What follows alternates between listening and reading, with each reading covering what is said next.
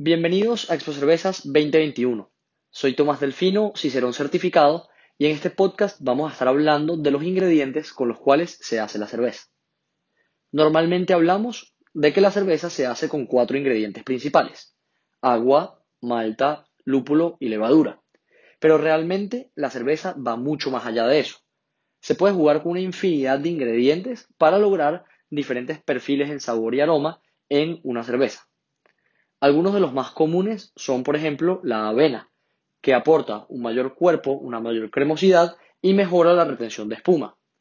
También podemos hacer unas increíbles cervezas con café colombiano que le van a aportar un muy buen carácter. Con frutas las posibilidades son infinitas. He visto algunas cervezas con lulo, con maracuyá, con chontaduro incluso. Entonces, la invitación es siempre animarse a probar diferentes cervezas y a deleitar nuestros paladares. Salud.